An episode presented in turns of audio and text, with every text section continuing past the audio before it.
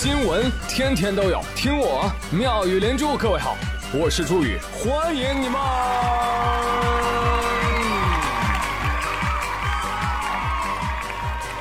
谢谢谢谢谢谢各位的收听啦！哎，不是去年才过的七夕吗？怎么今年又要过了？对呀，谁说不是呢？啊？哎，那要是不过七夕不送礼物，判几年？哦，无期徒刑是吧？没有妻子啊？啊，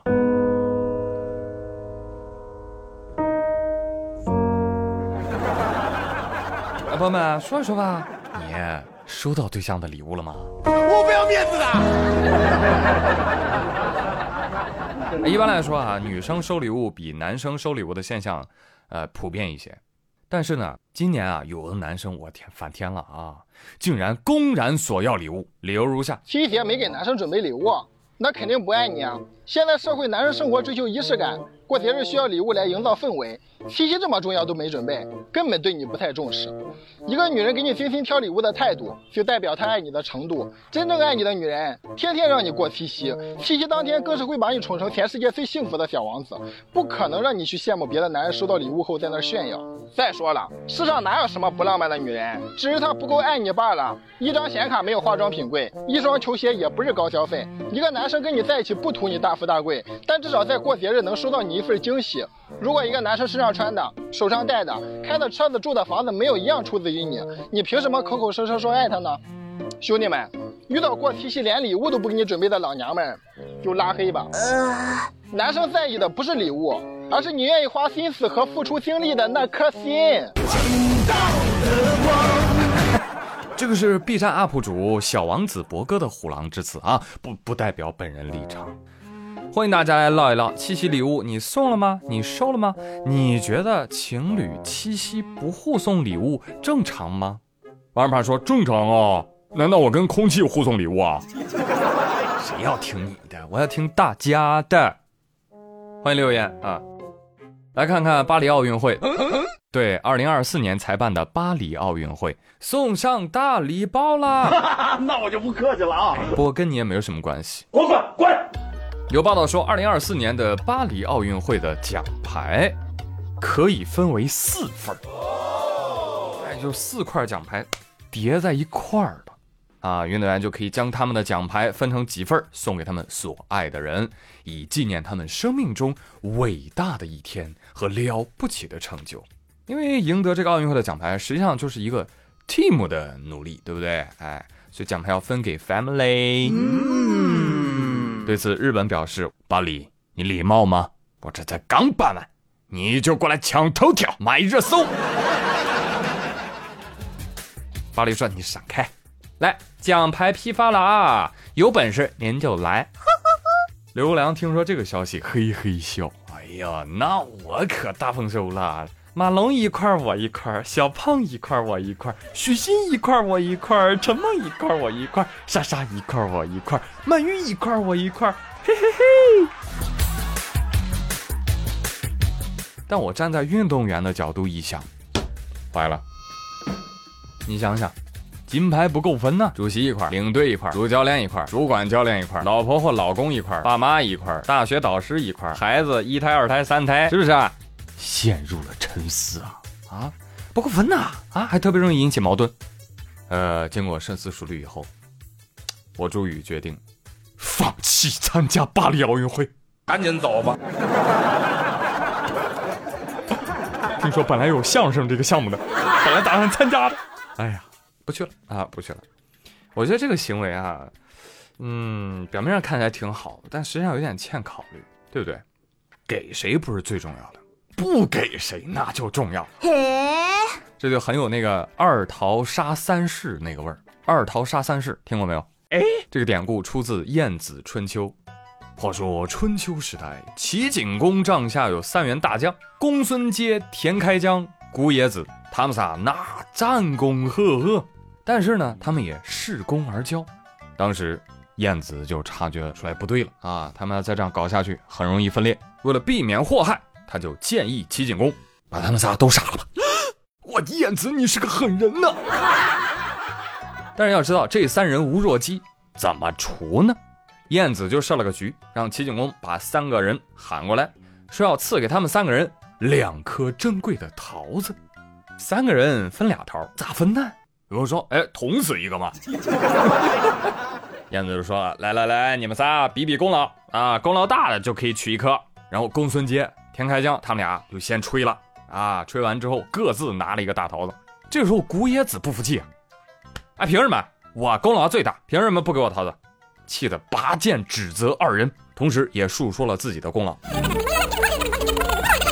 那公孙捷、田开疆一听，哎呦，我们好像还真比不过他，太羞愧了，太羞愧了。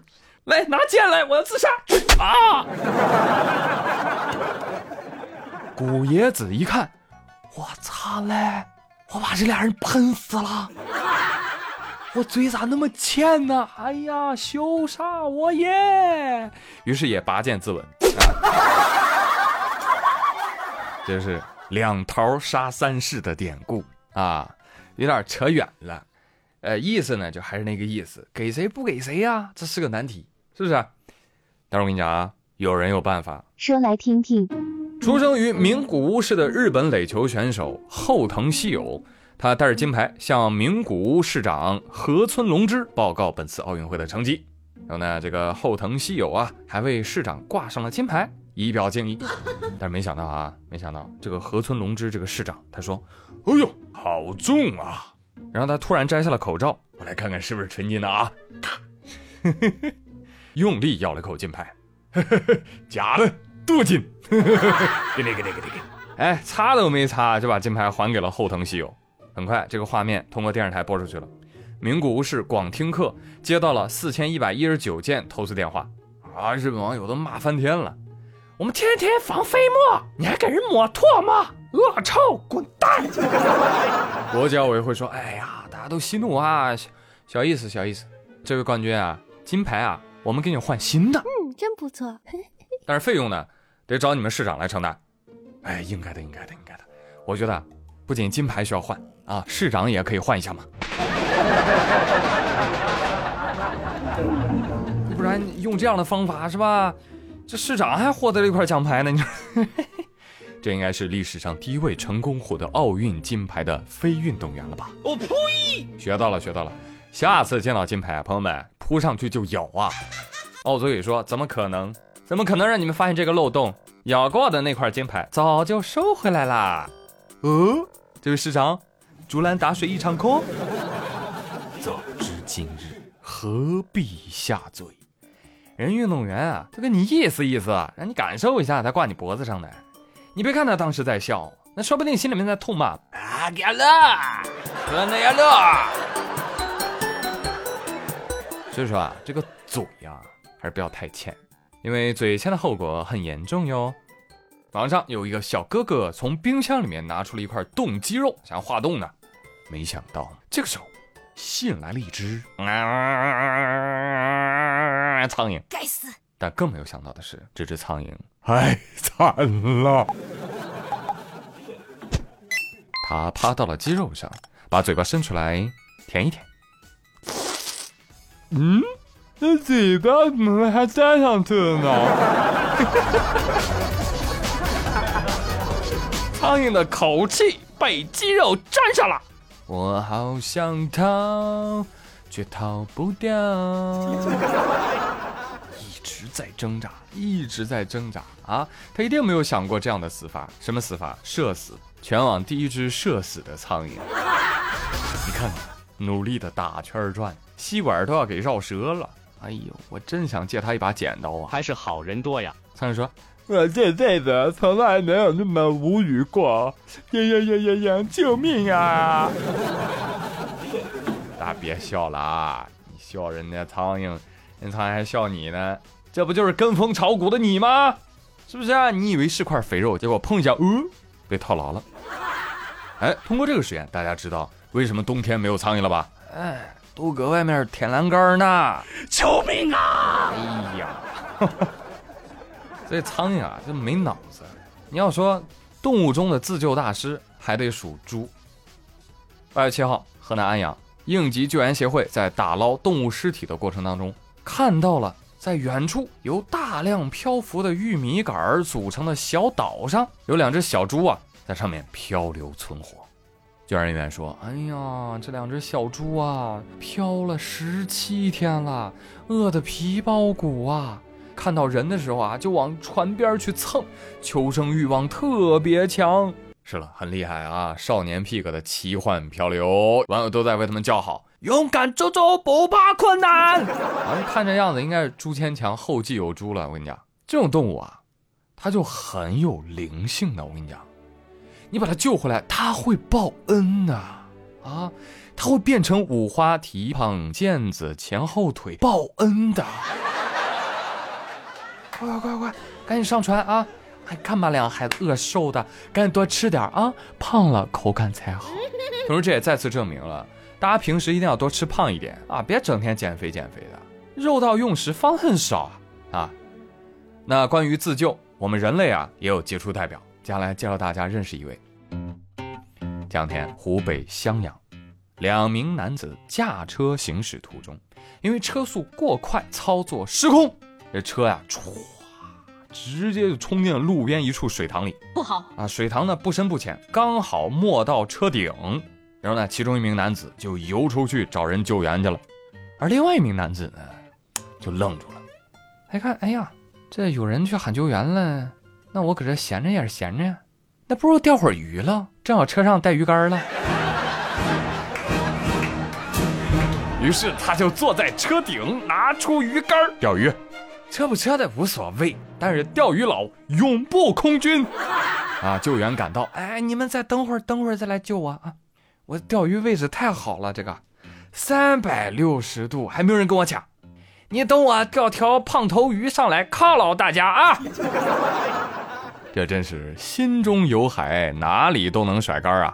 但是拿汽车打窝的，我还真是第一次见。牛批兄弟！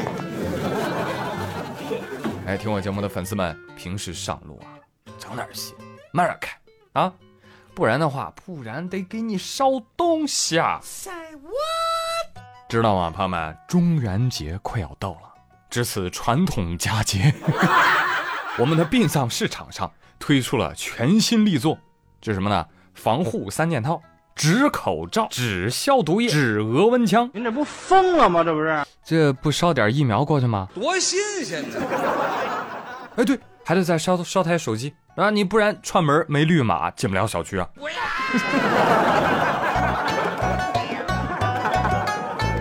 可是讲真啊，那边的世界也会有新冠病毒吗？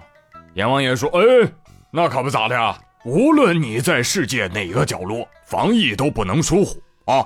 尤其俺们地府有十个殿呐，此等交叉密集场所，更不能掉以轻心啊！行行行，烧吧烧吧，哈哈！但我就担心啊，这纸扎三件套要是被 BBC 看到，那还指不定怎么报呢。哦，观众朋友们，我现在在中国，你们看到没有？他们反对隔离措施的群众开始焚烧口罩和额温枪了。我呸！阎王说：“哎，这阴间新闻加上这阴间滤镜，哎，特别符合我们的调性啊，真不错，很好啊！来来来，下来工作吧，来。”